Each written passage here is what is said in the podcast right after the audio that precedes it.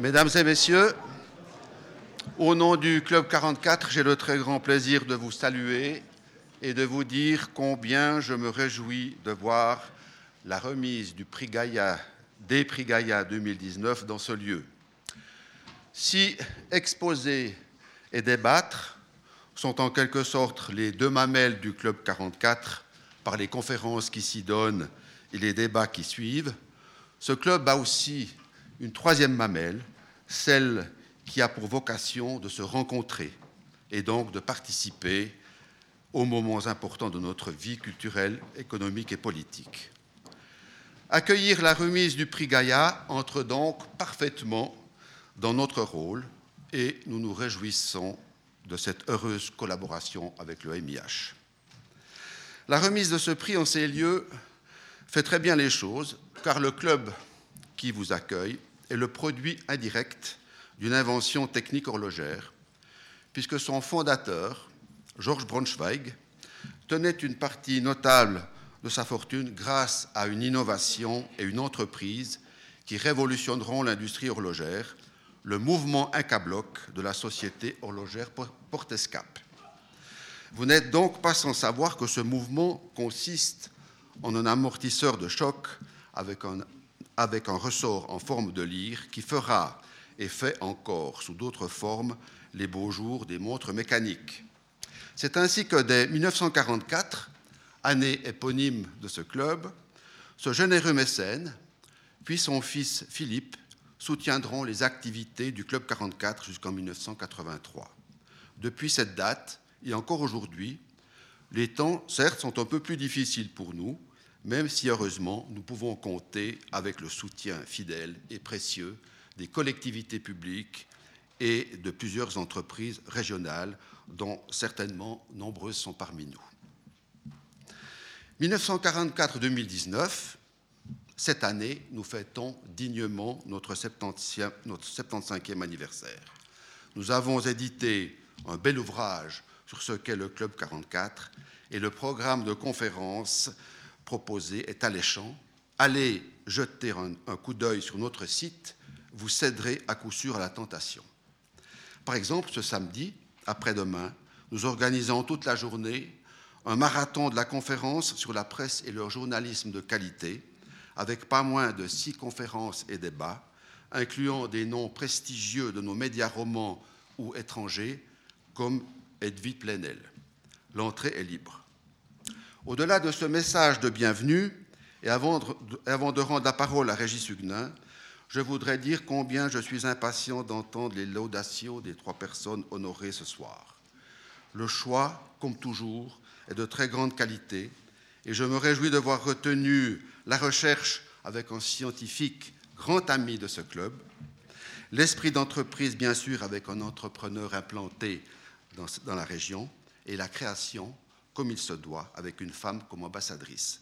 Je vous souhaite une très belle soirée.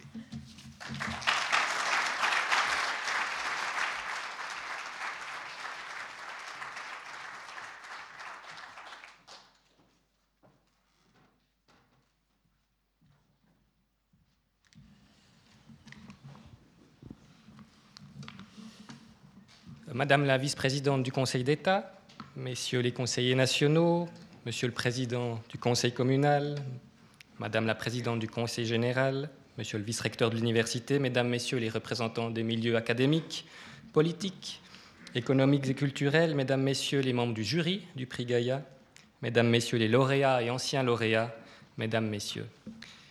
Tempus fugit. S'il y a bien une chose qui ne se représente pas, c'est le temps. Et en cette année électorale, quelques élus fédéraux. À dire vrai, il semble toutefois que le prix Gaïa échappe à cette expression, puisque nous célébrons son quart de siècle pour la deuxième année consécutive. 25 ans en 2018, 25e cérémonie en 2019, le prix n'ayant pas été remis systématiquement. Le prix Gaïa récompense des personnalités dont les activités, les travaux, les recherches promeuvent l'horlogerie, la mesure du temps de manière plus générale et l'art horloger reconnaissance par les pairs, par l'intermédiaire d'un jury Totalement indépendant, représentant tous les domaines de la mesure du temps, le prix Gaïa est remis cette année encore dans trois catégories artisanat-création, histoire-recherche et esprit d'entreprise. Cette pluralité permet la mise en lumière non seulement des personnalités euh, déjà en vue, mais aussi des carrières de l'ombre, non moins méritantes et indispensables. C'est là une des valeurs cardinales de cette distinction honorifique. Aux lauréates et lauréats qui seront récompensés dans un instant, je suis particulièrement heureux de pouvoir vous présenter euh, deux nouveautés. Premièrement, Horizon Gaïa, la bourse d'encouragement annoncée l'an dernier est mise en concours dans le but de favoriser la relève dans les domaines de prédilection du prix Gaïa. Cette bourse sera remise pour la première fois ce soir. Et deuxièmement, MIH Gaïa, le nom de baptême de la nouvelle montre du MIH, présentée publiquement pour la première fois aussi ce soir. Sa souscription est lancée à l'occasion de cette cérémonie. En préambule, je tiens à remercier le Bureau de contrôle des ouvrages en métaux précieux qui a renouvelé son soutien à notre manifestation qui se veut aussi un hommage régulier à Maurice Dittisheim. Merci aussi au Club 44 de nous accueillir en raison de la tenue de l'exposition temporaire L'heure pour tous, une montre pour chacun, un siècle de publicité horlogère dans la salle Anne Cerny du MIH, exposition jusqu'au 13 octobre. Je salue une nouvelle fois notre partenaire média Watchonista qui contribue à la notoriété du prix et de lauréat à travers un espace de référence dédié qui permet de se replonger dans l'histoire de ces 25 euh, cérémonies. Cette année, Madame Laure Emmanuelle Perebi, fondatrice de l'association Compass, nous fait l'honneur du discours d'ouverture de la cérémonie. Nous l'entendrons dans un instant et je la remercie déjà par avance. Dans l'immédiat, je passe la parole à Théo Brognard, président de la ville d'Achaux-de-Fonds, pour le mot d'accueil des autorités.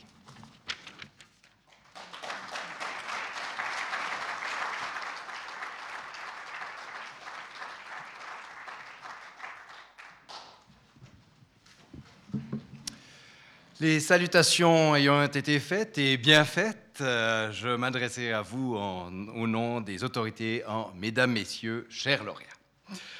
Le célèbre conteur euh, Anderson, que vous connaissez probablement tous, disait que dans nos villes des montagnes qu'il appréciait visiter, il est venu trois fois, me semble-t-il, les petits-enfants y naissaient avec des rouages d'horlogerie.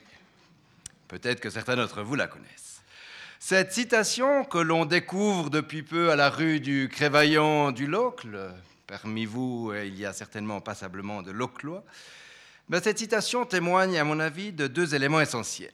C'est le premier, que les racines horlogères de notre région sont profondes et déjà séculaires. On est au milieu du 19e siècle, 19e siècle avec cette citation. Et le second, c'est que ces ramifications qui unissent notre région à l'horlogerie continue de faire résonner nos murs, non seulement au travers des manufactures horlogères, bien sûr, mais aussi grâce à des projets tels que celui qu'on a, euh, a euh, inauguré aujourd'hui, 1000 mètres d'auteur, et ces citations que l'on retrouve dans nos deux villes des montagnes. Des ramifications qui font que même si nous dirions peut-être plus aujourd'hui que les enfants naissent avec des rouages d'horlogerie, mais plutôt avec euh, un smartphone dans les mains, dans la tête, on peut dire que le prix Gaïa, à l'honneur ce soir, est en bonne terre dans nos montagnes pour continuer de s'épanouir, on l'a dit, après un quart de siècle d'existence. Ce prix, le plus beau en nos terres horlogères, récompense donc des hommes et des femmes, et on est particulièrement heureux qu'une de plus rejoigne les lauréates parce qu'elles ne sont malheureusement pas assez nombreuses. Enfin, des hommes et des femmes extraordinaires dans la double acception du terme. Premièrement, dans le sens de sortir de l'ordinaire, des sentiers battus, comme on peut une fois encore le découvrir au travers des portraits de nos trois lauréats du jour, dont les laudations ne feront que confirmer ce que je pense, et deuxième, dans le deuxième sens, de remarquable, tant leur engagement à perpétuer ou à transmettre ses savoirs et savoir-faire est exceptionnel et présent chez chacun d'eux. L'année dernière, j'avais effectué un rapprochement, pour ceux qui s'en souviennent, qui étaient déjà présents, entre ce créateur qu'est l'horloger et Gaïa, cette déesse mère, qui nous renvoie directement à ces figures mythologiques dont la force des origines et la fécondité créative explosent et ouvrent la voie à de nouveaux horizons. Une association que je retrouve une fois encore au travers des portraits, je me réjouis de les découvrir un peu plus, de nos lauréats, dans ce rôle de pionnier, de pionnière en l'occurrence, de quête de renouveau, de perfection, et peut-être finalement aussi de quête d'un certain absolu. Cela m'apparaît particulièrement évident lorsque j'admire les créations de la lauréate du jour, Madame Suzanne Rohr, à l'image de celle qui compose notre magnifique musée international d'horlogerie. Je me dis alors que le prix Gaïa est indispensable afin de reconnaître et valoriser ce patrimoine. Quelle patience, quelle persévérance pour atteindre ce degré de précision et de finesse dans l'art de l'émaillage. La reproduction d'une œuvre de Renoir, avec toute sa douceur, sa beauté, m'a une fois encore rappelé ce lien fondamental entre l'horlogerie et l'art qui imprègne notre ville depuis ses origines. La reconnaissance de l'urbanisme horloger par l'UNESCO, nous nous fêtons, je pense que vous le savez tous, euh, le dixième anniversaire, et la prochaine et probable autre reconnaissance des savoir-faire horlogers au patrimoine immatériel qu'on espère pour 2020, témoigne véritablement de cette culture, de cette identité même qu'évoquait Anderson et qui continue de marquer notre ville. Nous avons ainsi la responsabilité, autorité, mais tous ici autour, de poursuivre nos efforts de valorisation et de transmission de ce patrimoine, au travers de ce prix bien sûr, mais plus largement de nos musées, de nos écoles ou de notre communication, tant à l'interne qu'à l'externe. Après la célébration de ces savoir-faire euh, et de leur caractère exceptionnel, j'en viens naturellement au second lauréat, M. Laurent Tissot, que j'associe évidemment volontiers au lieu qui nous accueille, ce fameux Club 44 dont il parlerait certainement mieux que moi, vu que c'est un des grands contributeurs du livre anniversaire du 75e dont on vient de parler.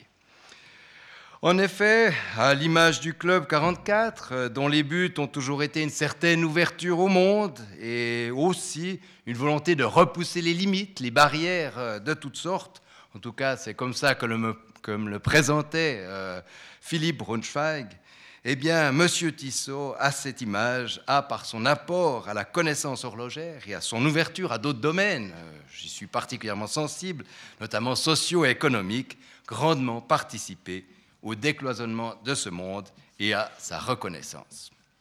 Enfin, j'espère que le dernier lauréat, M. Karl Friedrich Scheffelet, partagera ses quelques considérations sur l'horlogerie, lui qui concilie, comme je l'ai lu, dans le dossier de présentation humaniste, bienfacture et innovation. Au-delà de la concurrence entre les marques, inévitable ou nécessaire suivant les points de vue, il y a la nécessité, et ça j'en suis convaincu, d'un partage autour de la culture horlogère et de ses valeurs, telles que la précision, dont on a vu qu'elle était très présente dans l'exposition du MIH, que je vous invite à vite aller voir si vous ne l'avez pas encore fait, ou l'inventivité, l'innovation, évidemment. Et c'est peut-être aussi là un des points forts de ce prix, reconnaître des hommes et des femmes qui contribuent à la diffusion de ces valeurs.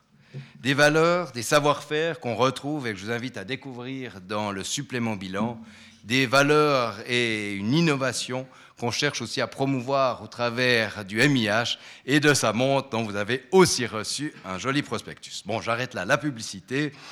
Euh, je crois que je vais laisser la place à d'autres, mais je suis vraiment convaincu que les échanges que j'ai chaque année avec les lauréats, cette passion de l'horlogerie que je découvre, font que ce prix est nécessaire et qu'il s'agit de le poursuivre. Pour conclure, je tiens donc à vous adresser à tous mes plus vifs remerciements, surtout à vous, mesdames, messieurs les lauréats, et finalement que ce prix, digne des œuvres à l'honneur ce soir, continue son aventure et ses autres quarts de siècle sans trop de complications, même si celles-ci sont bien sûr à l'honneur de la culture horlogère. Je vous remercie.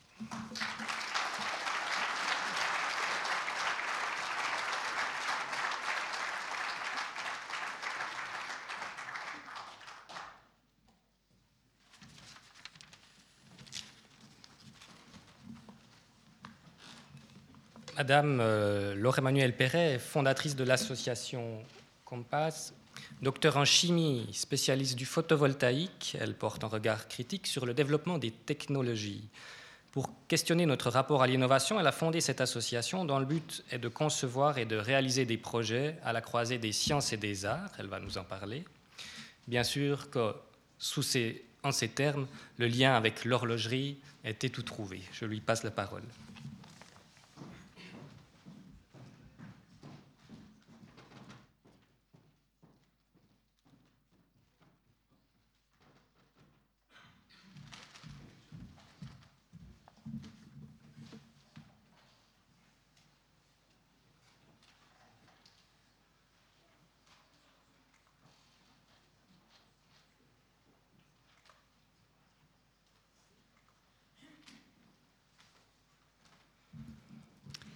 Madame, Messieurs les lauréats du prix Gaïa, Mesdames, Messieurs, c'est un très grand plaisir pour moi et un honneur d'être présente ce soir et de pouvoir vous adresser ces quelques mots au nom de l'association Compass. Créativité, innovation, réflexion et originalité sont les critères fondamentaux qui ont été considérés pour vous attribuer ce prix aujourd'hui un quatuor de mots qui décrit aussi bien la motivation du scientifique que celle de l'artiste. Des mots pleins de sens, de recherche de sens et de promesses qui tissent le lien, malheureusement parfois un peu oublié, mais si nombreux et essentiels entre le monde scientifique et le monde artistique. Créativité, innovation, réflexion, originalité auquel j'aimerais ajouter ce soir émotion. Émotion parce que ce mot me semble bien définir ce moment. J'imagine votre émotion en recevant ce prix prestigieux en reconnaissance de vos travaux aujourd'hui. Émotion aussi du jury qui attribue ce prix. Émotion aussi car l'horlogerie fait bien partie de nos racines châtelloises et de nos entités. J'ai moi-même des arrière-grands-parents qui travaillaient dans l'horlogerie avant de se lancer dans la culture de la vigne. La montre elle-même est un objet émotionnel par excellence, une œuvre d'art, un bijou technique suprême de précision et qui va bien au-delà de sa fonction de gardienne du temps. Et émotion pour moi de me trouver ici en tant que scientifique, chimiste, physicienne, spécialiste de l'intégration architecturale du photovoltaïque, et cofondatrice de l'association Compass. Absolument pas une spécialiste de l'horlogerie, mais grandement inspirée par ce domaine qui a depuis toujours si bien su évoluer entre art et science. Compass est le nom de l'association que nous avons fondée en 2007 avec euh, mes deux amis, Lats Kladny et Raphaël Pizzera, entre scientifiques, ingénieurs, designers, artistes, spécialistes de la communication et chefs d'entreprise. Nous avons créé cette association convaincus que l'interdisciplinarité est source de réflexions nouvelles, de beaux projets d'innovation et de progrès. Nous avons aujourd'hui envie, au travers des projets que nous réalisons et des rencontres qui y sont associées, de briser les murs du laboratoire pour faire, vivre la recherche à travers l'art et rendre ses applications accessibles à l'ensemble de la société. Nous sommes convaincus que l'alliance de ces deux univers peut changer l'histoire et la façon dont nous appréhendons les technologies dans notre société. Nous avons envie d'expliquer la science par l'émotion.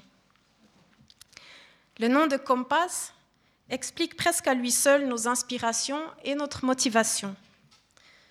Premièrement, le compas est le métronome qui définit le schéma rythmique et la carrure cyclique du flamenco. Le flamenco est une de mes passions, donc euh, voilà pourquoi la référence au flamenco ici. Il s'agit d'une structure caractéristique qui fonctionne en cycle de 4, de 8 ou de 12 temps et qui définit chaque style de chant flamenco. De même que cette structure très mathématique du flamenco permet l'expression artistique des danseurs, des musiciens, nous souhaitons transposer ce principe de variation rythmique et mathématique aux émotions provoquées par la présentation de nos projets. À la croisée des sciences et des arts se trouvent des éléments communs tels que l'expérimentation, la réflexion, l'inspiration et l'énergie. Et le compas, le compas est aussi un outil de mesure qui permet de comparer, de, reporter, de mesurer des distances. Il est aussi l'instrument qui indique le nord magnétique. Il indique la direction et sert d'outil à, à la navigation, tout comme la mesure du temps si précieuse à la navigation. L'association Compass trouve donc son sens dans le doux mélange d'aspects mathématiques, scientifiques et technologiques et leur application émotionnelle par le biais de la création et des arts. Et finalement, Compass est la, contraction des termes espagnols con paz, littéralement avec paix. Il synthétise l'esprit de notre association qui entend par ses projets questionner sur le rôle des technologies dans la vie quotidienne et contribuer de façon pacifique à l'évolution de notre société. Les projets Compass ont pour objectif de susciter l'interrogation par l'émotion. En effet, l'art est indissociable de la vie sociale. Son rôle à l'intérieur de celle-ci évolue en fonction des époques, des cultures et des technologies. En, en associant le pouvoir de création et les développements technologiques, nous souhaitons mettre la science au service de l'art et l'art au service de la science. Les projets Compass sont des espaces pour désigner des questions importantes de société, des espaces où prennent vie des projets qui, permettent une prise de conscience, une autre façon de voir et de concevoir notre monde. Au travers de nos projets, nous souhaitons réfléchir au rôle individuel, au rôle collectif de chacun de nous face aux technologies et aux ressources de notre planète. Qui a le pouvoir sur qui? Existe-t-il encore un espace entre les technologies et nous-mêmes. Est-ce que l'activité humaine n'a-t-elle pas l'immense responsabilité de ses choix? N'est-ce pas aussi le rôle du chercheur et de l'artiste de se poser ces questions? N'est-ce pas aussi leur responsabilité de les poser? Compass souhaite mettre en scène la beauté de l'environnement, l'interaction entre l'homme et la nature de façon positive, comme un signe d'espoir pour la construction d'un monde responsable dans lequel, bien sûr, la technologie a toute sa place. Très liés jusqu'au XIXe siècle, on dit que la science et l'art appartiennent aujourd'hui à des mondes différents. Pourtant, l'esthétique scientifique n'est pas dénuée de qualité artistique.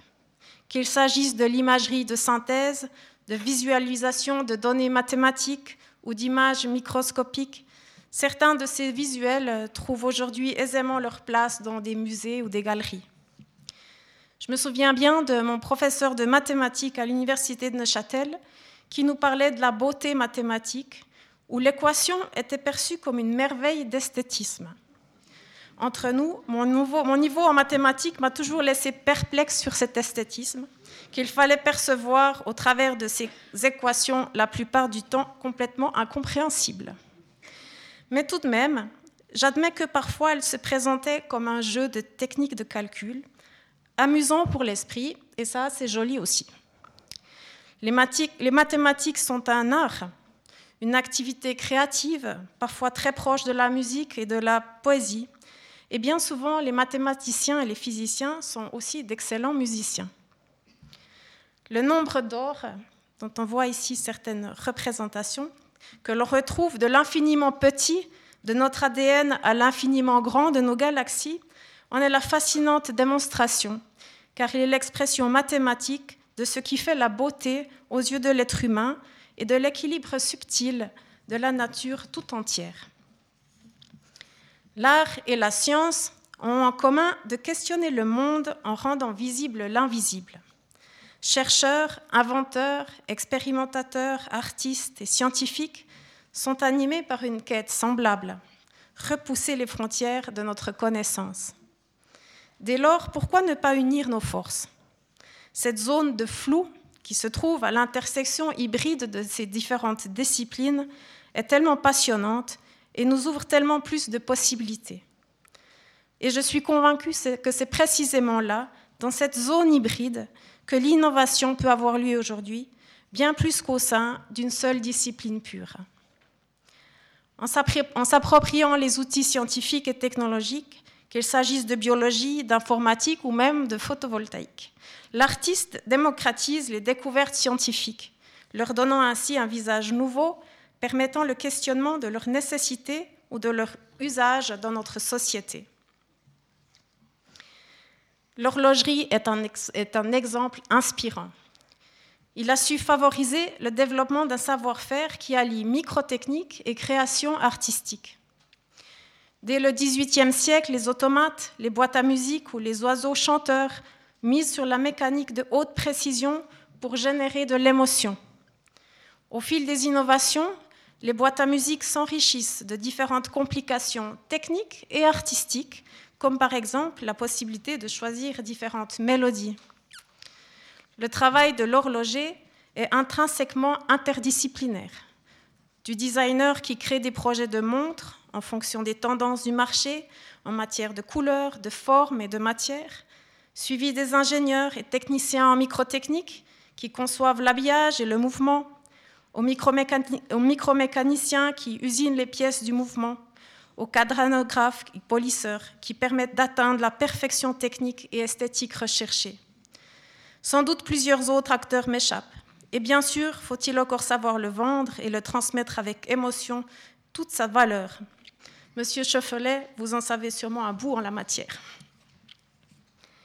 Madame Rohr, votre travail est fascinant, fascinant de précision, de délicatesse. Vous êtes une artiste et une experte en sciences des matériaux. J'imagine combien la technologie est intimement liée à votre art. N'avez-vous pas dû adapter pigments, température de procédé, outillage, afin de répondre aux contraintes et exigences de l'horloger? J'ai eu l'occasion d'entrevoir, durant mes années au CSEM, la rigueur et l'exigence de vos collègues sur les questions esthétiques lorsqu'il s'agissait d'intégrer des cellules solaires dans les cadrans de montres. Je suis admirative. Monsieur Tissot, vous pourriez sûrement nous raconter comment au cours de l'histoire, les progrès de la microtechnique ont évolué de pair avec le travail artistique. Comment ils se sont influencés mutuellement? Cette question est passionnante. Nous serions ravis de pouvoir en parler avec vous. Compass vous invite pour un prochain café. Et finalement, la beauté d'une montre et ce qui fait d'elle un objet émotionnel ne vient-elle pas de tout ce qu'elle porte d'attention de chacun de cette équipe interdisciplinaire qui a su la concevoir et la réaliser avec tant d'attention et de précision, ne transpire-t-elle pas de la passion de chacun de ces artisans? Comment est-ce que la technologie et le travail artistique peuvent évoluer ensemble, au service l'un de l'autre? C'est une question à laquelle je ne sais pas répondre, mais que nous expérimentons au sein de Compass, en partie au gré de nos projets. Nous avons la chance d'avoir été sélectionnés par le comité d'organisation de l'exposition internationale Arts et Sciences qui se tiendra au Musée national de Chine à Pékin au mois de novembre pour présenter une œuvre. En s'associant avec l'artiste photographe David Hartwell, nous proposons une œuvre nommée Photosynthesis. Elle a de particulier, en addition du travail photographique et de son jeu de lumière et de couleurs, rien n'est retravaillé, les photos sont prises derrière d'anciens vitrages qui reflètent, diffractent et diffusent la lumière, de la vraie physique pure, d'être assemblées sur un canevas technologique qui est le panneau solaire. La photographie elle-même est un filtre qui s'intègre sur le panneau solaire et qui permet de manière sélective une filtration du spectre solaire pour à la fois donner le rendu de l'image et produire de l'énergie grâce aux cellules solaires qui y sont intégrées.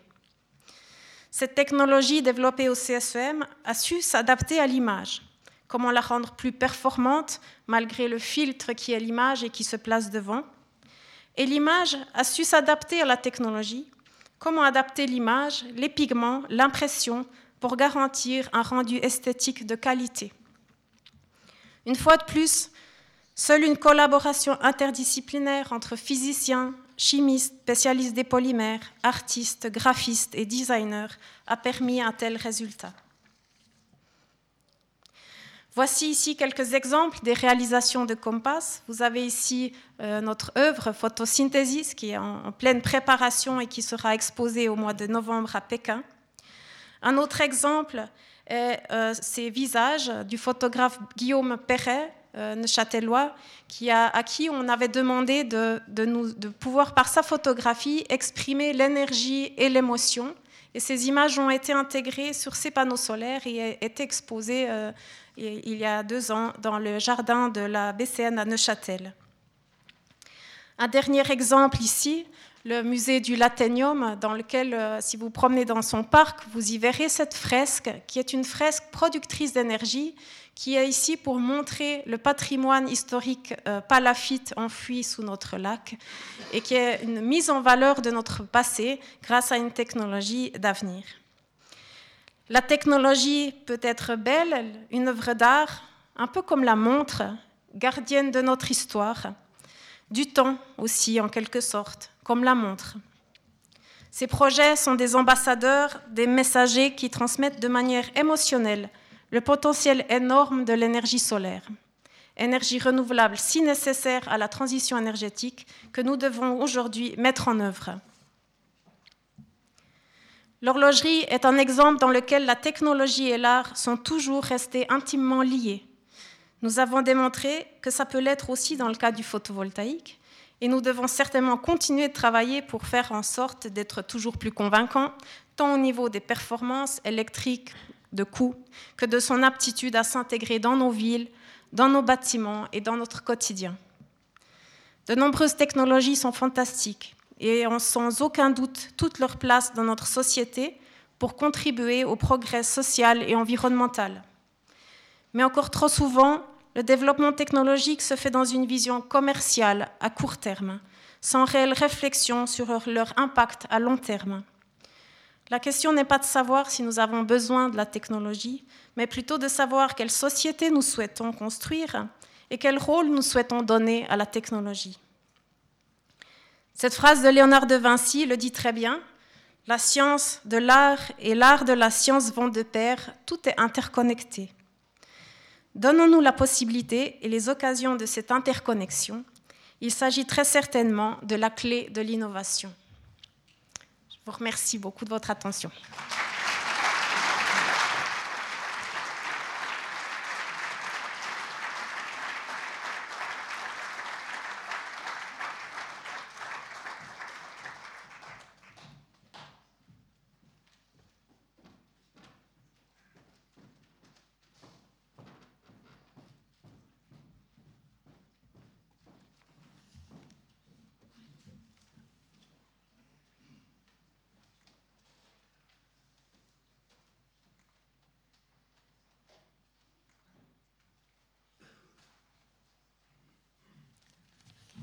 Alors, le prix Gaïa, vous le savez, récompense des personnalités au parcours extraordinaire, ça a été mentionné, qui contribuent par leurs actions dans la longue durée à la définition et à la connaissance de l'horlogerie d'aujourd'hui. Les lauréats du prix Gaïa, c'est une demi-surprise, sont Suzanne Rohr, lauréate dans la catégorie Artisanat Création, Laurent Tissot, lauréat dans la catégorie Histoire Recherche, et Carl Friedrich Schöffelet, lauréat dans la catégorie Esprit d'entreprise.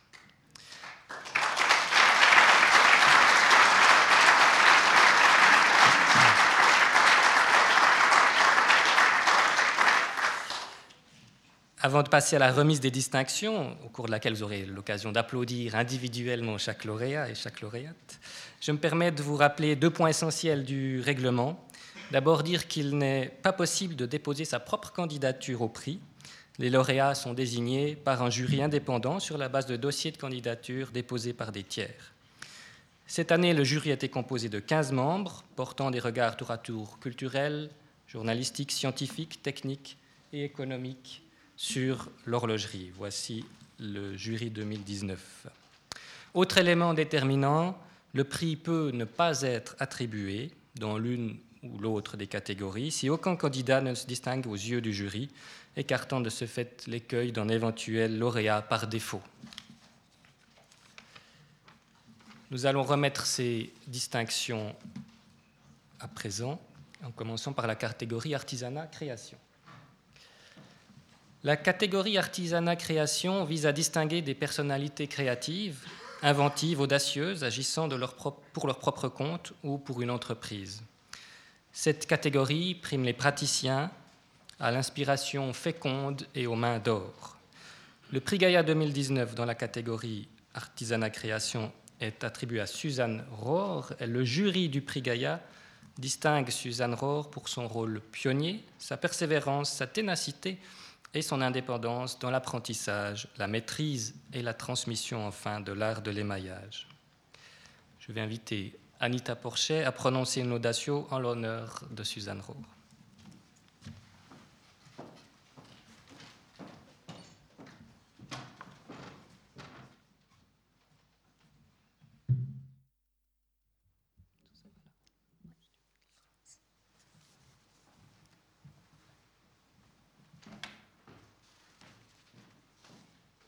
Bonsoir mesdames, bonsoir messieurs. Être présente ce soir à la remise du prix Gaïa attribué à madame Suzanne Rohr dans la catégorie artisanat création est un grand honneur. J'aurais envie de dire il était temps. Il était temps que l'exceptionnel travail de peintre miniaturiste de Suzanne Rohr soit mis en lumière. Même si les collectionneurs et la famille Stern propriétaires de la prestigieuse manufacture Patek Philippe, n'ont pas attendu ce jour pour le reconnaître et devenir de fervents admirateurs et acquéreurs des œuvres de Suzanne. Si je voulais rendre le plus grand hommage à ces multiples peintures, près de 120 miniatures réalisées en près de 50 ans, eh bien, je choisirais de rester silencieuse, tout en vous faisant entendre un peu de musique classique, je vous inviterai à contempler une sélection de ces merveilleuses miniatures en émail. Mais voilà, il me paraît que ce n'est pas le but d'une laudatio. Donc, en revanche, pendant que je vous parlerai, je vous invite à vous plonger dans un petit choix chronologique des peintures de Suzanne Rohr que vous verrez défiler sur cet écran.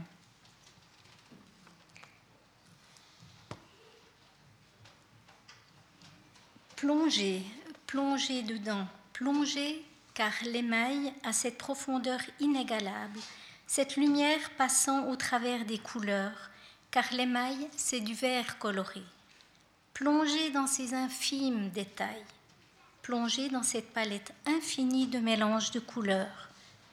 Laissez l'œil recomposer le sujet, sujet peint à l'aide de minuscules grains de verre colorés, déposés avec rigueur et avec une extrême patience pour, enfin, sentir le parfum de la fleur, ressentir la fine bruine créée par l'éclat des vagues, sentir le vent balayant les nuages ou la chaleur du dernier rayon de soleil dans la douceur d'un paysage.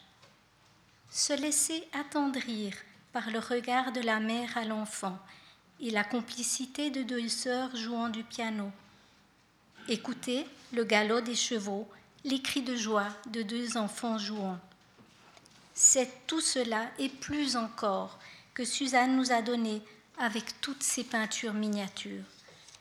C'est au travers de toutes ces images que vous découvrirez qu'elle a exploré différents courants de peinture. Elle sait retranscrire la violence d'une tempête et le drame qui s'y joue avec Van Mieden, puis elle nous transporte dans le romantisme pictural de Fragonard, pour ensuite nous emmener dans la période bleue de Picasso avec cette maternité, ou alors elle redonne la grâce du mouvement de la danseuse de Degas, pour ensuite nous transporter dans l'univers des impressionnistes avec Renoir. Quel immense talent. Je vais maintenant vous parler du parcours de Suzanne. Elle a eu une enfance heureuse à Genève, dans une maison entourée d'un jardin, la nature étant une source intarissable d'inspiration artistique. Depuis son plus jeune âge, elle est attirée par le dessin, aime les couleurs, avec comme guide une grand-mère paternelle artiste qui dessine Ed Brod. Elle vit dans une famille où la culture est au centre des activités, avec régulièrement des visites de musées, des sorties au concert. Elle apprend également à jouer du piano. Suzanne aime et écoute beaucoup de musique classique. Elle a un penchant pour les choses fines, très fines et colorées, et c'est lors d'une visite au musée d'art et d'histoire de Genève qu'elle découvre avec admiration l'art de l'émail. Elle décide donc, dès la fin de sa scolarité obligatoire, d'entrer à l'école des arts décoratifs de Genève dans la section émail. Elle est la seule élève de sa classe. Choisir un métier qui est en voie de disparition démontre une belle force de caractère et une grande détermination. Mais la passion est déjà là. Elle obtient son diplôme fédéral en 1959. La même année, elle gagne le prix de la Fondation Hans Wildorf pour la création d'un bracelet de dame incluant une montre dans le décor émaillé. Suzanne va poursuivre sa route de façon indépendante et ouvre son atelier à l'âge de 20 ans. Elle vit de longs moments difficiles, mais elle rencontre dans la même période le célèbre peintre miniaturiste Carlo Poluzzi, genevois d'origine italienne qui devient son maître, son mentor. Il va lui transmettre graduellement tous ses petits tours de main acquis au fil des années d'expérience. Car il ne faut pas oublier que vous contemplez les œuvres que vous contemplez si limpide, si juste, ne mesure environ que 4 cm de diamètre, quelquefois 2 cm de diamètre, et qu'elles sont le résultat de mois de travail assidu, et qu'elles ont subi l'épreuve du feu, plus de 800 degrés, jusqu'à 20 fois consécutives. Je vous le répète, nous sommes dans le travail du verre coloré. J'insiste sur ce point car au-delà du savoir et du sens artistique, il faut également acquérir la connaissance de l'alchimie des couleurs et de l'action du feu sur chacune d'entre elles. Avec Carlo Poluzzi, Suzanne s'engage totalement dans cette technique traditionnelle de la peinture miniature en émail grand feu. Travaillant tous deux dans leur propre atelier, ils se rencontrent régulièrement pour échanger et progresser, et ceci pendant 28 ans. Au début de sa carrière, Suzanne vend sporadiquement quelques miniatures à des clients privés ou à de grandes manufactures horlogères genevoises et de la vallée, tout en devant gagner sa vie comme dessinatrice dans une maison d'édition, car l'émail n'est plus à la mode. C'est en 1967 qu'elle entre en contact, par l'intermédiaire de son mentor, avec la maison Patek Philippe. Et dès 1970, grâce à la confiance de la famille Stern, elle peut compter sur des commandes régulières et ainsi elle peut se dédier totalement à sa passion. Elle a surmonté bien des difficultés, préparation du fond en or pas adéquat pour les maillages, mais elle reste toujours fidèle à ses exigences afin de pouvoir continuer son art dans la plus pure tradition genevoise. Cette volonté infaillible a caractérisé toute la vie de Suzanne. C'est un parcours unique, vraiment exceptionnel, un travail de l'ombre dans une exigence absolue qui est honorée ce soir. Je tiens à remercier sincèrement Suzanne au nom de tous les passionnés d'art et d'horlogerie, au nom de tous les collectionneurs, pour tous ces trésors absolument uniques qu'elle nous a donnés à contempler. Je lui souhaite une magnifique soirée avec bien des rires, car derrière son apparence réservée, je vous le confie, elle aime beaucoup rire. Je terminerai cette phrase avec cette phrase choisie par Suzanne de Léonard de Vinci. Les détails font la perfection et la perfection n'est pas un détail. Je vous remercie, mesdames et messieurs, de votre attention.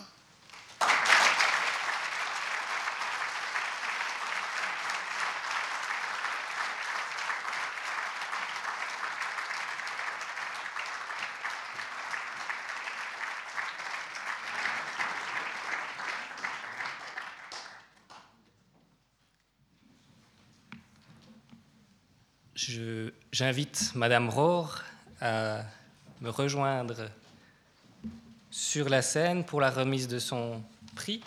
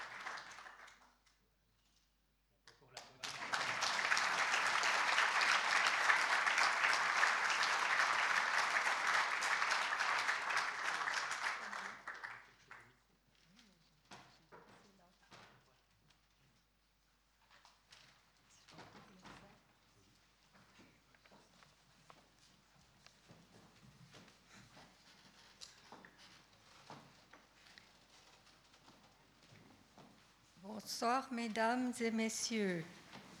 Monsieur le Président, mesdames et messieurs les membres du jury, vous tous qui êtes réunis ici pour honorer les lauréats des prix Gaïa du Musée international de l'horlogerie de la Chaux-de-Fonds, je vous remercie de votre présence. J'ai appris avec beaucoup d'émotion que j'étais lauréate 2019 du prix Gaïa pour la catégorie artisanat et création. C'est un grand honneur pour moi de recevoir un prix aussi prestigieux et je vous remercie sincèrement de m'avoir choisi. Je suis heureuse de constater que le fascinant travail de peintre miniaturiste sur émail intéresse toujours le monde de l'art et de l'horlogerie et ceci représente un magnifique cadeau pour la fin de ma carrière. Permettez-moi de remercier tout spécialement Madame Anita Porchet en qui j'ai trouvé l'élève à qui transmettre mon expérience. J'espère ainsi que la tradition genevoise de la peinture sur émail de type grand feu pourra continuer. De plus, je lui suis reconnaissante d'avoir accepté d'être l'intendante de la Laudatio celle-ci vous a été dite avec une grande sensibilité et émotion. Puis un chaleureux merci à Madame Sandrine Stern qui a choisi quelques-unes de mes œuvres d'époque classique, romantique et impressionniste et s'est occupée du montage délicat des images qui vous ont été présentées ce soir. Pour terminer, je tiens également à remercier la famille Stern, dirigeante de la maison Patek Philippe, et plus particulièrement Monsieur Philippe Stern, Thierry et Sandrine pour leur appui et la confiance qu'ils m'ont témoigné pendant près de 50 ans en vous disant encore un immense merci à tous. Je vous souhaite une bonne soirée.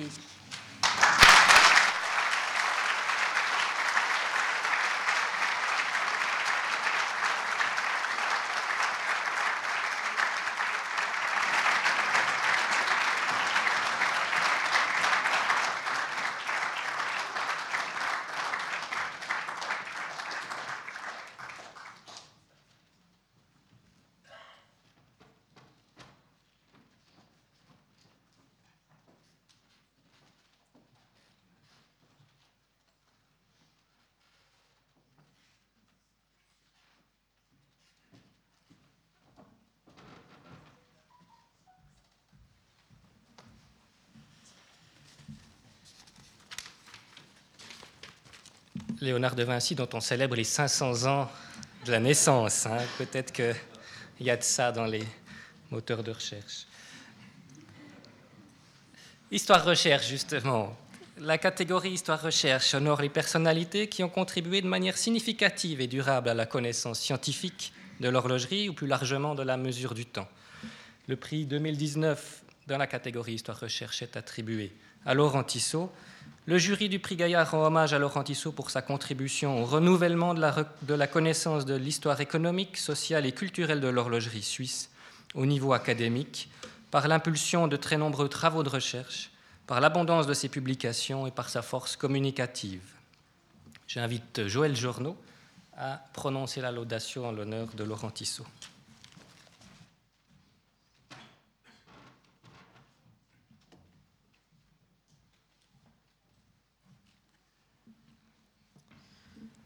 Mesdames, Messieurs, chers lauréats, cher Laurent,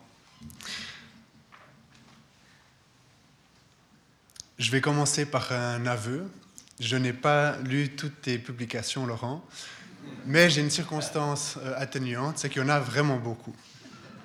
jugé plus tôt, au cours de sa carrière, qui n'a pas fini parce que tu continues d'écrire, tu as rédigé, si j'en crois le curriculum vitae que tu m'as envoyé, 17 articles de synthèse, 26 articles dans des revues publiées avec des comités de relecture, donc qui sont relus par des pairs, relus et critiqués, 38 contributions à des ouvrages collectifs et surtout 42 monographies que tu as euh, rédigées de A à Z ou que tu as euh, dirigées et plus de 70 comptes rendus euh, d'autres ouvrages, d'autres auteurs dans des revues.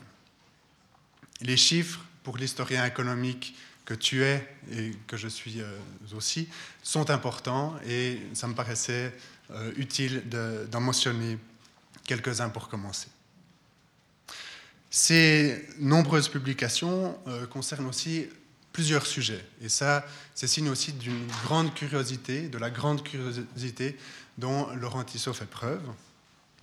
Euh, il s'est beaucoup intéressé à l'histoire des entreprises, avec pour euh, commencer sa thèse de doctorat qui portait sur l'entreprise Paillard, la, célèbre entreprise euh, qui euh, a euh, notamment réalisé les, boîtes à musique que, vous connaissez tous. L'histoire des transports également, l'histoire des chemins de fer. C'est aussi quelqu'un de très reconnu internationalement pour ce sujet. Bien sûr, l'histoire du tourisme, qui t'a beaucoup occupé après ta thèse de doctorat. Et bien sûr, j'y viens, l'histoire de l'horlogerie. Dans ces différents domaines, quelque chose qui est aussi marquant, je trouve, c'est que euh, Laurent Tissot est reconnu internationalement, mais il, a aussi beaucoup publié sur la région. Euh, et ça, c'est quelque chose de rare aujourd'hui. On a beaucoup de gens, et c'est très poussé aujourd'hui dans le milieu académique, euh, qui sont très internationaux, qui voyagent, qui sont reconnus, qui publient dans les revues internationales. Tu l'as fait mais on a aussi d'autres personnes, d'autres chercheurs qui se concentrent plutôt à l'histoire locale et régionale, mais d'allier les deux dans un parcours euh, et en ayant la qualité dans ces deux domaines, c'est quelque chose qui est, vraiment très rare et que je, me plais à, souligner. L'horlogerie, je vais euh, juste euh, montrer une ou, deux, une ou deux publications, il y en a beaucoup d'autres. Euh, l'horlogerie, Laurent Tissot, l'histoire de l'horlogerie a largement contribué à la renouveler, euh, avec plusieurs publications, soit à nouveau qu'il a, qu'il a, dirigé ou qu'il a rédigé entièrement. il l'a renouvelé notamment au niveau de l'ancrage territorial il a apporté cette dimension transfrontalière. Vous voyez un ouvrage ici de considérer l'horlogerie non pas seulement dans son ancrage euh, régional, l'horlogerie suisse l'horlogerie neuchâteloise, euh, mais de la mettre en perspective et de montrer aussi tous les échanges, les relations qu'il y a avec d'autres territoires euh, transfrontaliers notamment. Des approches aussi économiques évidemment, mais aussi culturelles et sociales, car il importe de multiplier les approches pour bien saisir ce sujet absolument passionnant qui est l'horlogerie.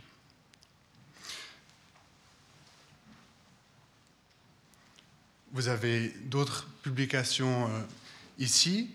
mais le deuxième aspect, c'est que non seulement il a rédigé beaucoup de choses, dirigé beaucoup d'ouvrages, mais il a aussi été un grand directeur de recherche.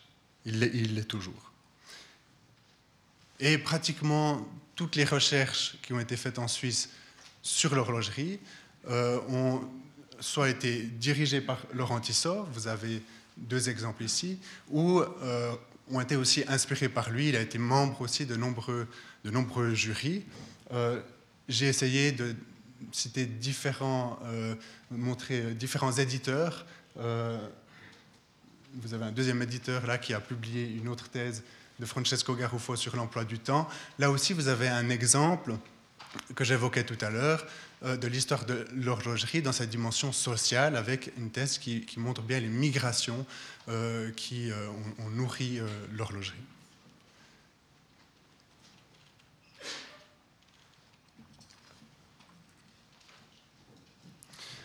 Je mets déjà cette slide, je vous laisse réfléchir à pourquoi j'ai mis ça, j'y viendrai tout, à l'heure.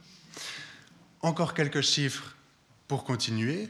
Au niveau justement des recherches, tu as dirigé, je crois, 23 thèses peut-être un peu plus maintenant, et 160 mémoires de licence, comme on appelait à l'époque, euh, de bachelor et de master. Ce chiffre 160 est impressionnant. Euh, l'horlogerie occupe une bonne place dans ces différents mémoires.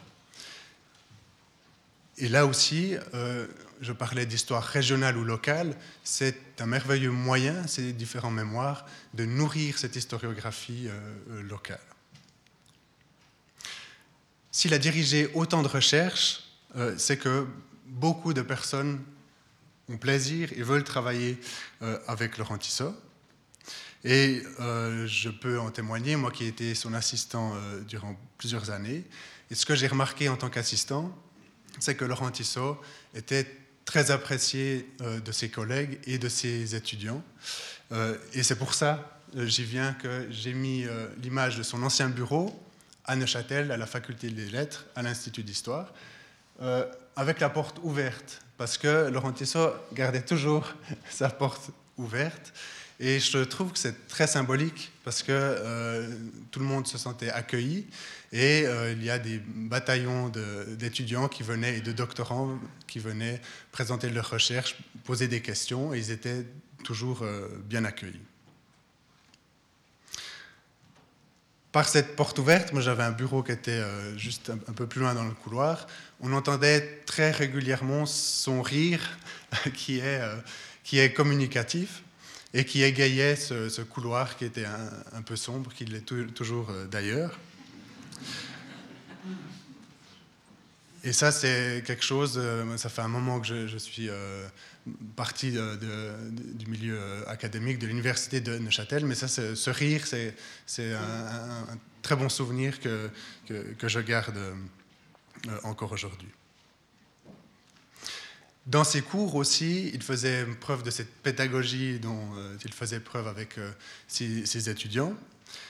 et il était très précis aussi, très exigeant d'une part, mais aussi, comment dire, pas, pas, pas, sévère. Enfin, il accompagnait vraiment très, très pédagogue, il accompagnait ses étudiants. Et je me souviens de quelques expressions qui, qu'il employait euh, souvent et qui ont, je pense, marqué des générations euh, d'étudiants. Euh, il tenait à la précision. Donc, quand quelqu'un sortait une expression un peu toute faite, par exemple, il y avait un certain nombre de personnes ou un homme d'un certain âge, il disait souvent, mais non, mais un âge certain ou un certain âge? J'en aurais d'autres, mais voilà, il avait aussi cette, dans ses cours cette qualité de, de répartie, cette euh, qualité de donner la bonne remarque au bon moment, sans jamais être blessant et, toujours en essayant d'aider euh, l'étudiant, le doctorant à progresser. Et ça, c'est une qualité euh, très importante dans la recherche et dans l'enseignement. Laurent Tissot aussi un très bon vulgarisateur dans le sens noble du terme, dans le bon sens du terme. Euh, vous l'avez souvent entendu, vous l'entendez souvent, je pense, à la radio, vous le voyez souvent à la télévision, parce qu'il sait justement communiquer ses recherches au-delà de la sphère académique, euh, vraiment en faisant en, sortant l'aspect saillant, le détail saillant, et il est très apprécié des, journalistes qui l'invitent euh, régulièrement.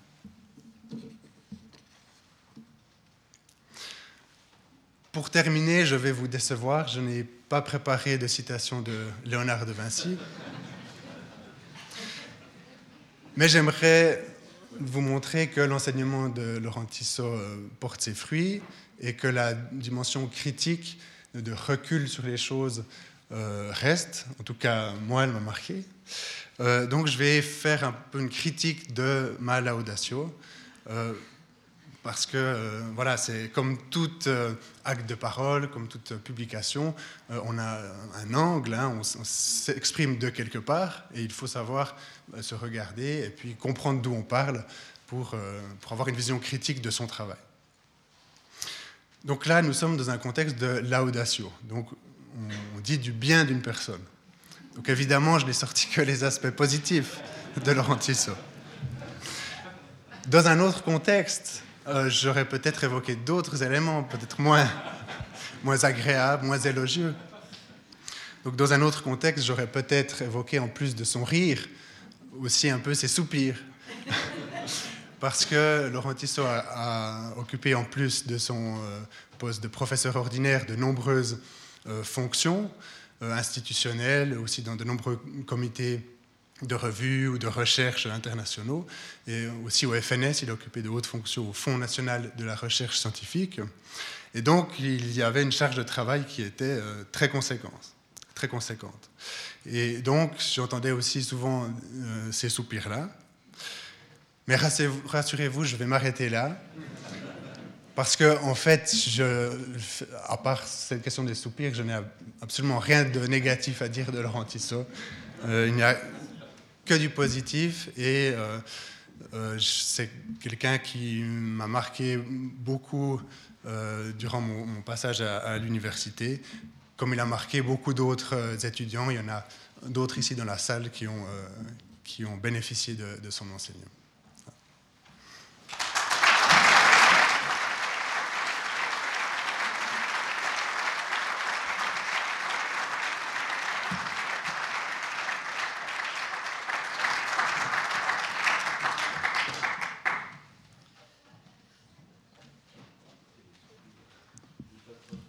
Alors, avant le soupir, la remise du, la remise du prix.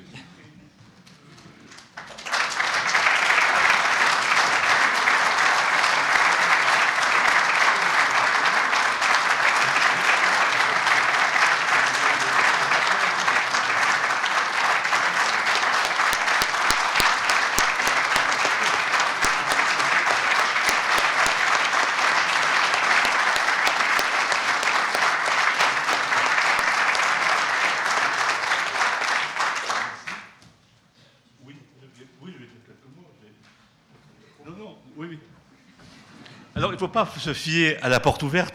C'est aussi l'indice que je n'étais pas souvent dans mon bureau, mais à la cafétéria.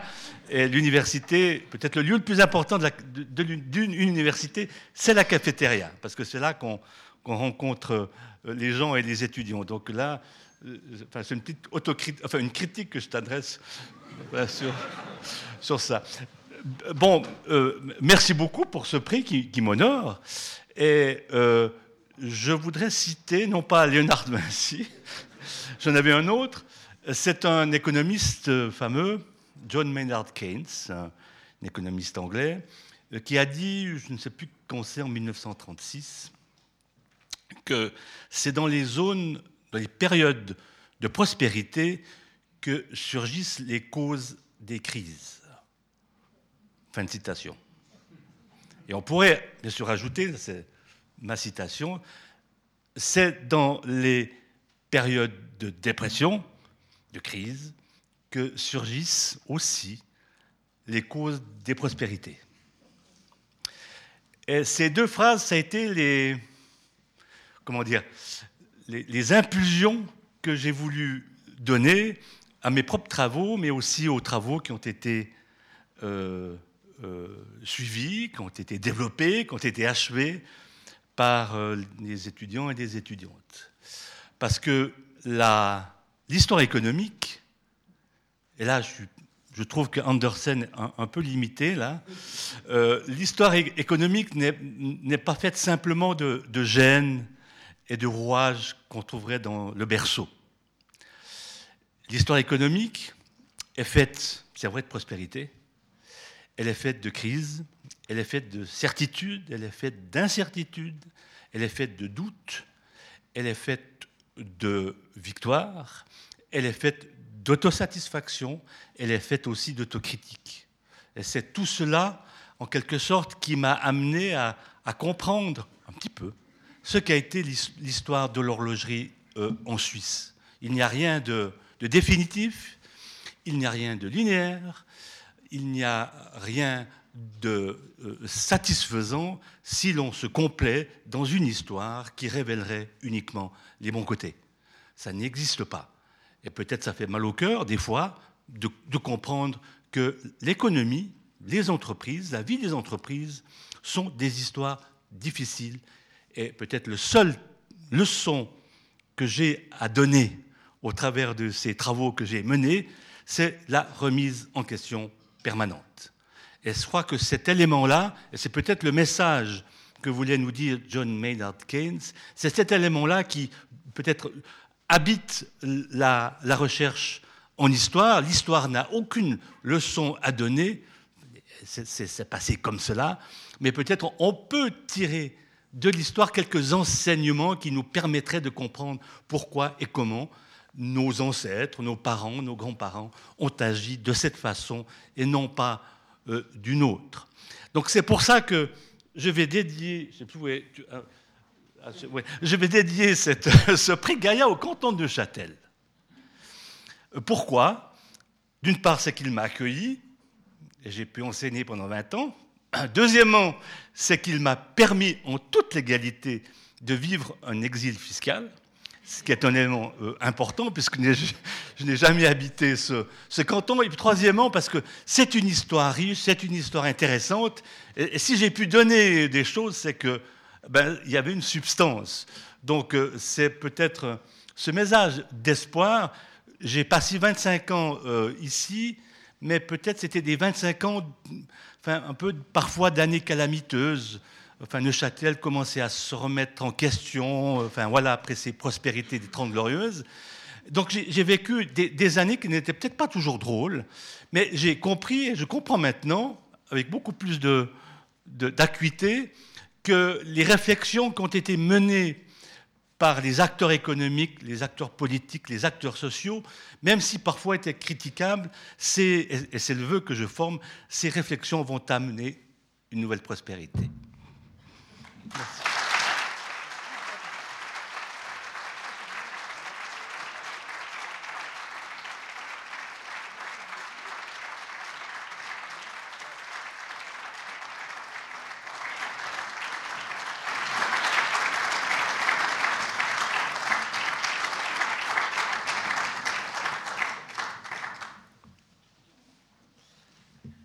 catégorie esprit d'entreprise s'attache à primer des personnalités qui ont joué un rôle prépondérant dans la production, dans la diffusion, dans la promotion de l'horlogerie à travers des sociétés commerciales et un état d'esprit d'entrepreneur. Les lauréats de cette catégorie ont comme ambition de faire reconnaître une marque ou une société dans le paysage horloger et auprès du public en s'attachant à la qualité des produits et à la qualité des services. Le prix Gaïa 2019 est attribué à Carl Friedrich Scheffelet, le jury du prix Gaïa distingue Carl Friedrich Scheffelet pour l'essor et la reconnaissance internationale qu'il a su donner à l'entreprise familiale et pour le développement de nouvelles entités horlogères en conciliant humanisme, bienfacture et innovation. J'invite M. Jackie X à la laudatio en l'honneur de M. Scheffelet.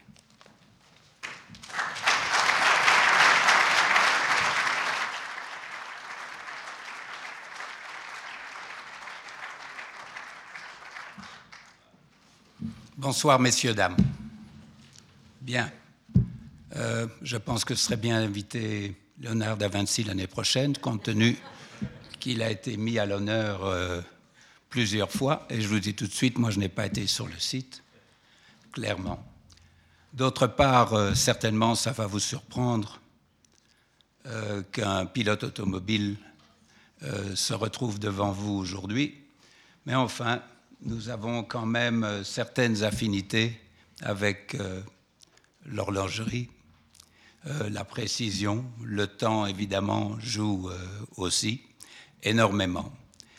Et ensuite, vous me pardonnez, vous pardonnerez sûrement d'être plus court dans ma présentation que les autres laudateurs, parce que dans le fond, je suis un spécialiste de la vitesse, donc j'aime bien J'aime bien résumer les choses rapidement.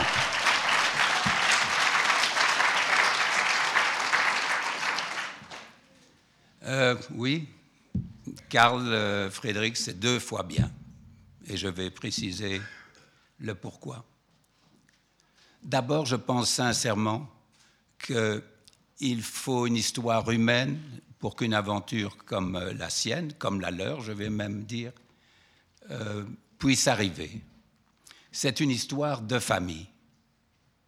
Et quand je parle de famille, vous savez tous ce que je pense certainement en termes de relations que nous avons avec les autres, mais c'est le côté humain qui va jouer, c'est clair. Si nous sommes tous ici ensemble ce soir, c'est clairement que dans ce domaine de l'horlogerie, évoqué dans le domaine du miniature, dans le domaine de l'histoire, euh, nous avons tous des atomes crochus avec ces personnes hors normes. Alors quand je dis que c'est l'histoire d'une famille, bien sûr, euh, je, ne peux, je ne peux pas ne pas évoquer euh, Karl et Karine Schäufele, parce qu'enfin, s'ils n'étaient pas là, Karl Friedrich n'existait pas. C'est l'histoire d'une famille, de la création. Nous sommes à la cinquième génération, je pense maintenant. Quatrième génération. Ils ont fait cela et je pense que les enfants ressemblent à ce que leurs, parents leur ont donné.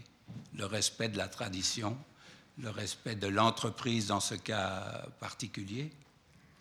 Et clairement, Karl et sa sœur, Caroline, qui sont euh, aujourd'hui, euh, pardonnez-moi, euh, c'est vrai que vous êtes le chef de la famille, mais enfin, les porte-drapeaux sont Caroline et Karl.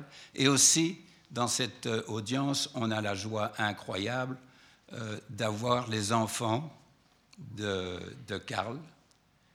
je parle de Karine et de Karl Fritz et aussi de, Caroline, qui n'est malheureusement la plus petite qui n'est pas là, mais ils font partie d'un univers où incroyablement toutes les pièces se sont bien comprises bien mêlées. Demain, on sait déjà qu'il y a une génération qui les suivra. Ce qui me séduit, nous sommes amis, alors je précise, il a quand même des défauts, il aime bien la course automobile. Donc il n'a pas que des qualités. Il est entrepreneur, c'est vrai, en, horlogerie. Il a fait des choses euh, tout à fait exceptionnelles. La, manufacture à Fleurier. Il a fait revivre Ferdinand Berthoud, qui a quand même mis au point les montres de marine avec l'astrolabe et la boussole en 1780. Il a fait plein de choses et je ne veux pas faire une liste exhaustive de tout ce qu'il a fait parce que je crois très sincèrement aussi que c'est demain que ça se passe. Même s'il s'agit d'un âge certain ou d'un certain âge, comme j'ai entendu avant, euh, c'est quand même devant que ça se passe. Et nous ne serions pas là si ça ne se passait pas devant. Oui, il y a, il y a dans cette entreprise qu'est Chopard Luc, Berthoud et plein d'autres choses. J'ouvre une toute petite parenthèse. Il est aussi spécialiste en restauration de bâtiments. Euh, donc c'est vraiment un vrai entrepreneur euh, de travaux publics s'il faut. Il sait tout faire. C'est un, enfin, il fait plein de choses. Il a même fait des chemises euh, sur mesure. je ne suis pas convaincu que les parents suivent ça avec une passion totale, mais enfin, il a des expériences que beaucoup d'autres gens n'ont pas. Il y a le côté, euh, on parlait de technologie, j'ai entendu parler de technologie, ce que je trouve ça absolument formidable. Mais la vraie question est, quelle est la place de l'humain dans la technologie où nous allons demain Est-ce que chaque individu qui avait un boulot aujourd'hui ou hier, où ira-t-il quand ce sera la machine qui fera le travail à sa place? Donc, la quadrature du cercle n'est pas si facile. En attendant, Karl met dans son entreprise une attention particulière aux métiers évoqués qui sont la gravure, euh, les miniatures, euh, les cadrans faits à la main, euh, à tous ces artisans qui, sont, qui assurent la passation des traditions, des expériences et de la mémoire du passé. Et dans son entreprise, le succès est directement lié à la qualité des gens qui la composent.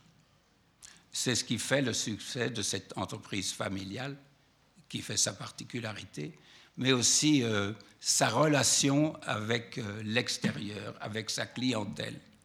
Et aussi, le deuxième volet, j'ai dit les deux fois bien, c'est le côté humain. Il est attentif aux autres. Dans un monde où on ne regarde pas autour de soi, on ne regarde pas où est son voisin, où on ne sait pas, on ne sait pas où sont les autres, je pense qu'on rate. Il n'a pas raté sa vocation parce qu'il a une entreprise, il fait vivre des gens, il partage une passion. Mais si on n'a pas cette attention nécessaire, je pense, aux autres, on a raté quelque part euh, plein de choses. Voilà, c'est un privilège d'être son ami. C'est un privilège que le jury l'ait honoré. C'est un privilège pour moi de pouvoir le faire. C'est aussi un bonheur de repasser par euh, la chaude fond. Je crois que vous dites la chaude ou quelque chose comme ça, non? Non, c'est pour vous dire que quand même je suis rentré dans le sujet un petit peu. Je n'ai pas été chercher Léonard, mais je me suis quand même un petit peu renseigné. Voilà, je vous remercie de votre attention et je vous prie d'accueillir Karl, qui a vraiment fait, euh, qui a un certain âge maintenant, pas encore un âge certain, pour son entreprise magnifique, pour le moteur, le moteur qu'il est, pour l'héritage qu'il a reçu en termes de fidélité, d'amitié, de tradition, de respect des choses faites, de respect de la famille. Je vous prie de lui réserver un bel accueil.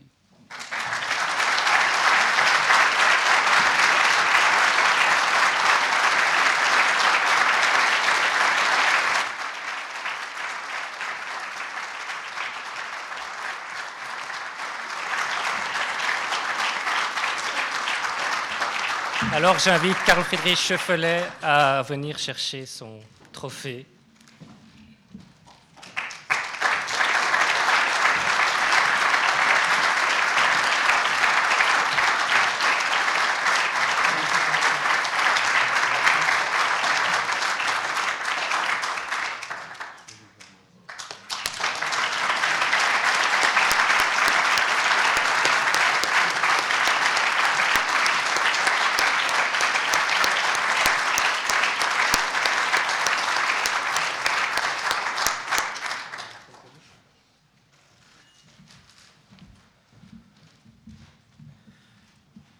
Mesdames et Messieurs, chers membres du jury et chers co-lauréats,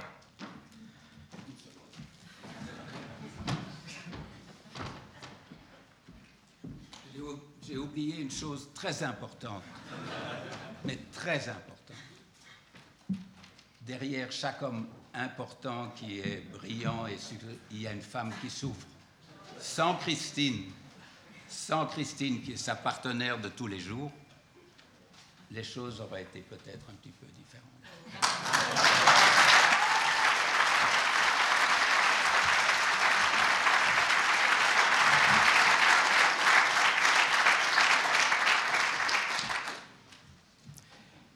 Bon, c'est vraiment inutile de vous dire à quel point je suis honoré par euh, ce prix à quel point je suis reconnaissant, mais aussi reconnaissant euh, à toutes les personnes qui m'ont permis d'arriver là où nous en sommes aujourd'hui avec notre entreprise, tous nos collaboratrices et collaborateurs, et bien sûr ma famille qui m'a toujours soutenu dans toutes mes aventures, même si ces aventures n'étaient pas nécessairement toutes liées directement à l'horlogerie.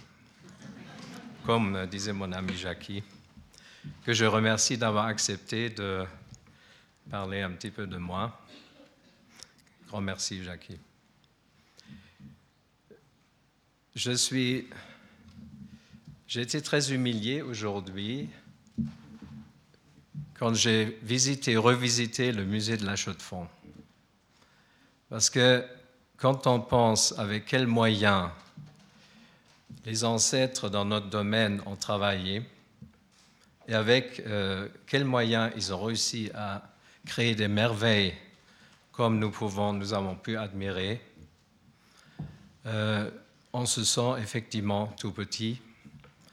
Avec les, si on pense aux moyens que nous avons aujourd'hui, et là, on peut parler technologie je pense que la technologie doit rester au service de l'homme et l'homme ne doit pas servir la technologie. C'est une énorme reconnaissance aussi d'avoir pu, euh, et là je m'adresse à mes parents, de m'avoir laissé développer cette euh, manufacture à Fleurier, parce que il faut dire qu'au début, ce n'était pas nécessairement un sujet qui, passait comme une lettre à la poste. On parle de 1994, et en 1994, point de vue économique, on avait accès à tous les mouvements qu'on voulait euh, de la part d'autres maisons. Et quand je suis arrivé avec cette idée de créer une manufacture de toutes pièces, j'étais d'abord accueilli avec un peu scepticisme, et peut-être même un peu plus. Mais j'ai pu, pu être convaincant et il y a d'autres membres de la famille qui le sont aussi maintenant. Je parle là de mon fils, qui nous a convaincus de sortir une ligne de montre dont je ne peux pas encore parler puisqu'elle sort seulement à la fin du mois.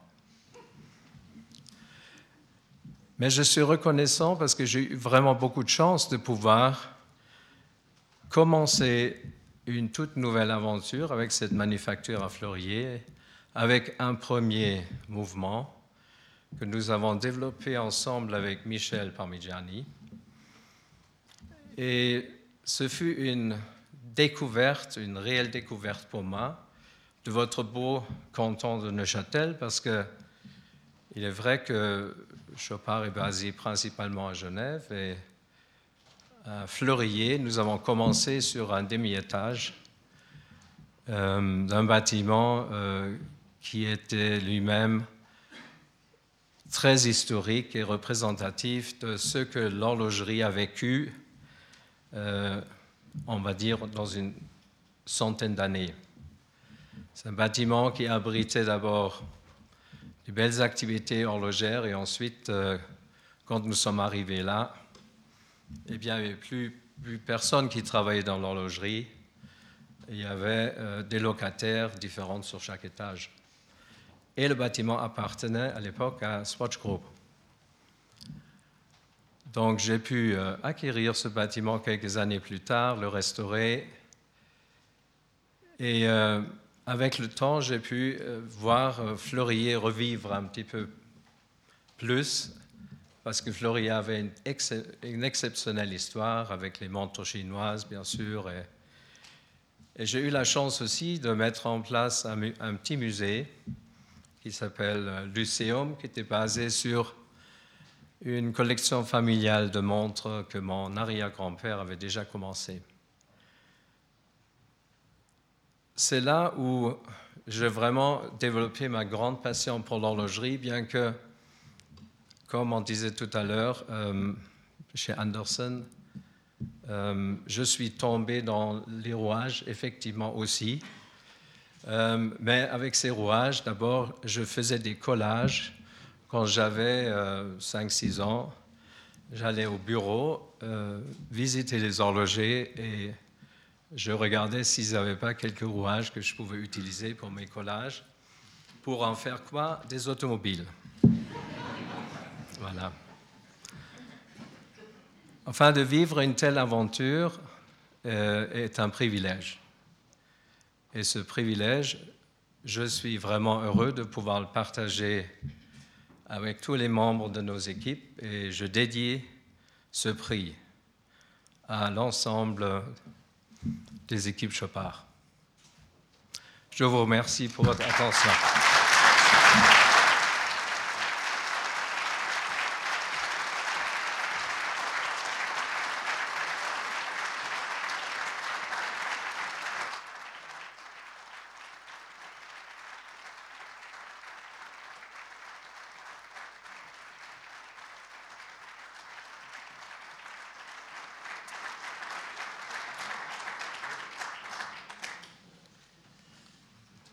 À côté des trois catégories dans lesquelles des personnalités confirmées du monde horloger sont distinguées, Horizon Gaïa est une bourse d'encouragement rendue possible grâce à la bienveillance de la Fondation Watch Academy, mise au concours à destination de la relève dans les domaines de prédilection du prix Gaïa, artisanat création, histoire recherche, esprit d'entreprise.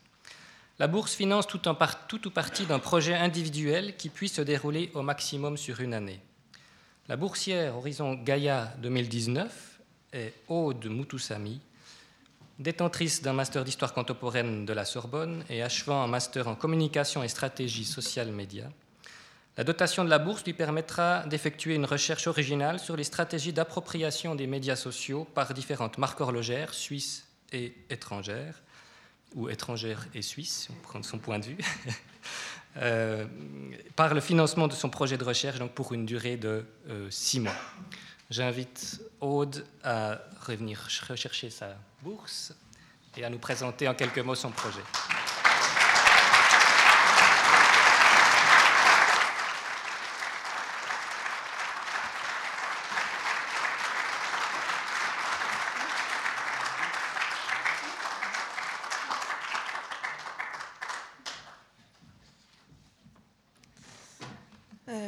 À tous. Je suis euh, très impressionnée d'être ici et euh, de prendre la parole euh, après les, les, lauréats du, prix Gaïa, que je vais m'empresser de féliciter. je suis très émue de, de recevoir cette, cette, bourse Horizon Gaïa et je, tiens à remercier euh, le MIH et tout particulièrement euh, Nathalie et Régis, euh, mais aussi la, fondation Watch Academy. donc, on parlait justement de, de, l'humain et, de la technologie.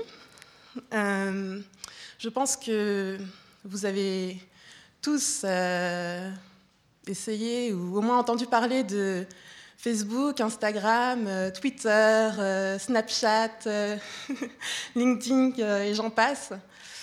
donc ce sont des, plateformes sociales qui sont comment qui ont connu un, très fort développement dans les années 2000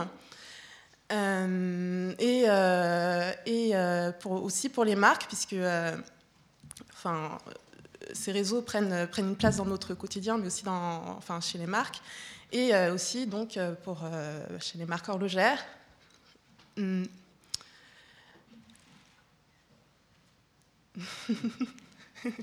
je suis très émue, j'ai pas l'habitude de prendre la, parole en public, donc.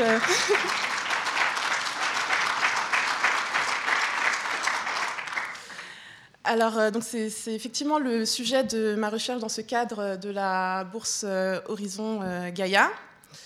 je ne vais pas évoquer toutes les, les,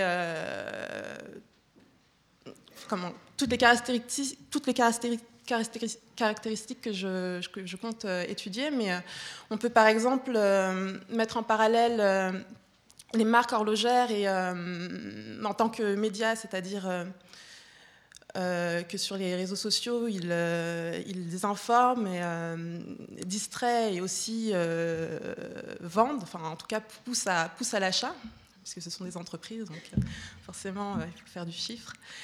Et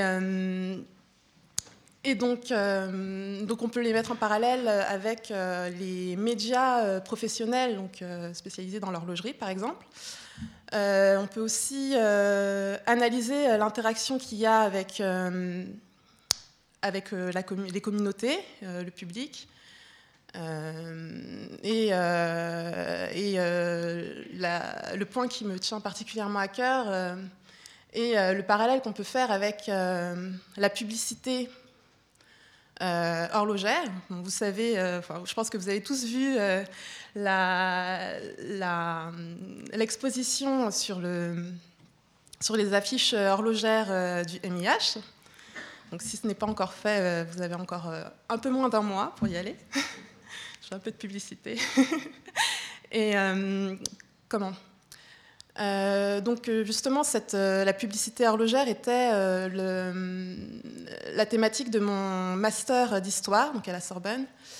Euh, à partir des années 1900 euh, jusqu'à nos jours. Et euh, effectivement, on peut voir ben, justement que la, presse publicitaire est en plein boom à partir des années 1900 et, actuellement, la communication horlogère est en plein boom sur les réseaux sociaux. Donc il y a encore beaucoup de points que je peux évoquer, mais je vais euh, céder la parole à Régis et euh, vous remercier de m'avoir écouté et vous souhaiter une bonne soirée. Merci.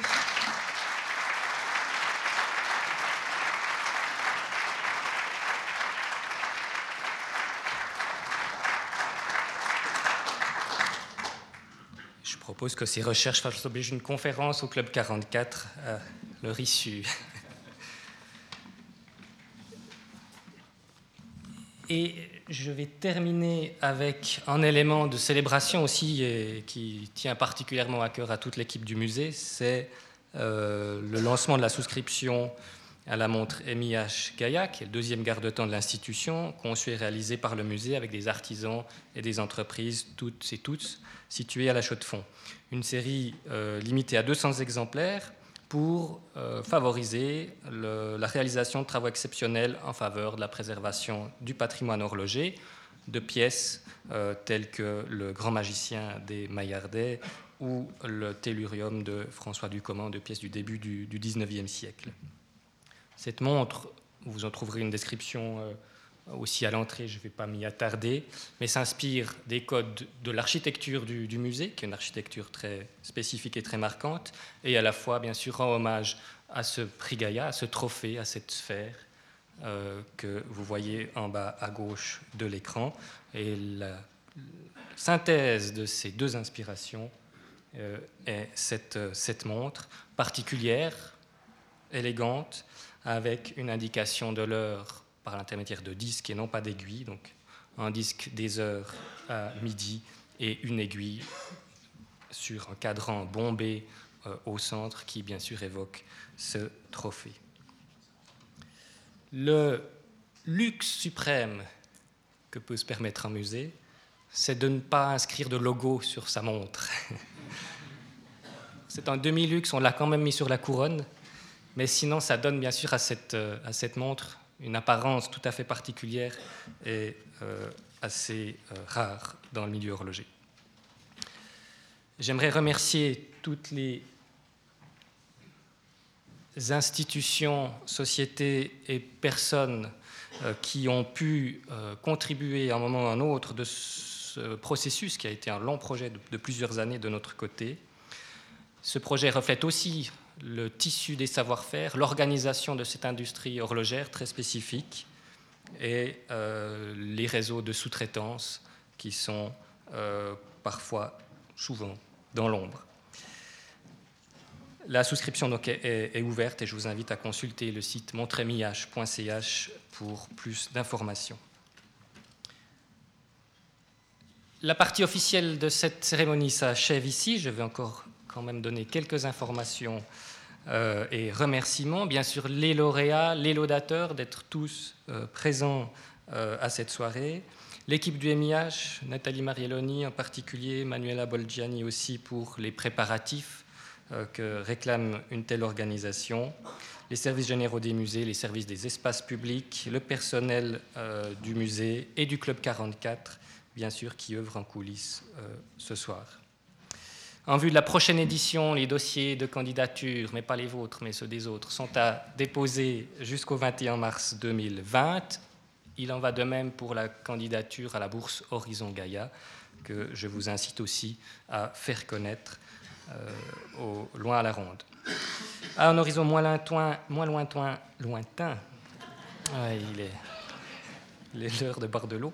Je vous donne rendez-vous d'ici au 13 octobre, mais ça a été suffisamment souligné pour, euh, je ne vous rappelle pas qu'est-ce qui s'achève le 13 octobre. Et les 1, 2 et 3 novembre, le 3 novembre, c'est la Biennale du patrimoine horloger, le 3 novembre, la Bourse suisse d'horlogerie. Euh, en apéritif vous attend, vous l'avez bien mérité, vous avez été très endurant. Mais pour les lauréats, les laudateurs, euh, les invités euh, en particulier, je vous demanderai de rester encore quelques minutes dans cette salle pour quelques séries de, de photographies. Et ensuite, vous serez tout à fait libérés. Merci beaucoup de votre présence. Excellente soirée. Et à l'année prochaine.